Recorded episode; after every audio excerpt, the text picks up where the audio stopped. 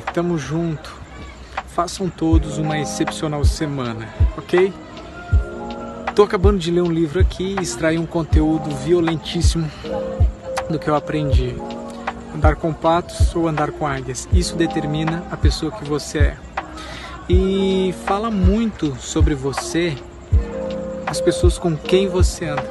Isso te molda, isso faz muito do seu caráter.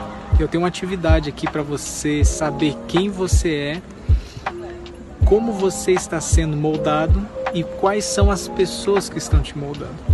Você tem uma tarefa aqui agora de listar o nome de cinco pessoas, certo? Pega aí papel e caneta, lista o nome de cinco pessoas.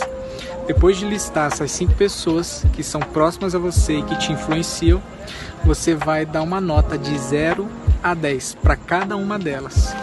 Você vai somar a pessoa no todo, vai avaliar ela no todo e vai dar para cada uma delas uma nota de 0 a 10.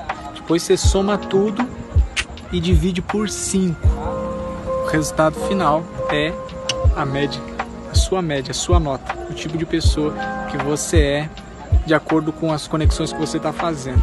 Então avalie, você anda com quem? Com patos ou com as águias?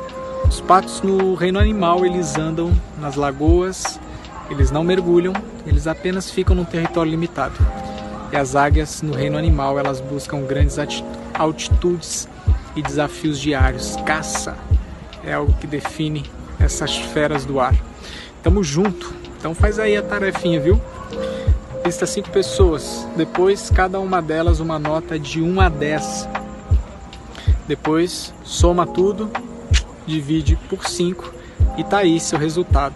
Você, queridão, é, você é a média das 5 pessoas com quem você se relaciona, com quem você se permite ser é, moldado.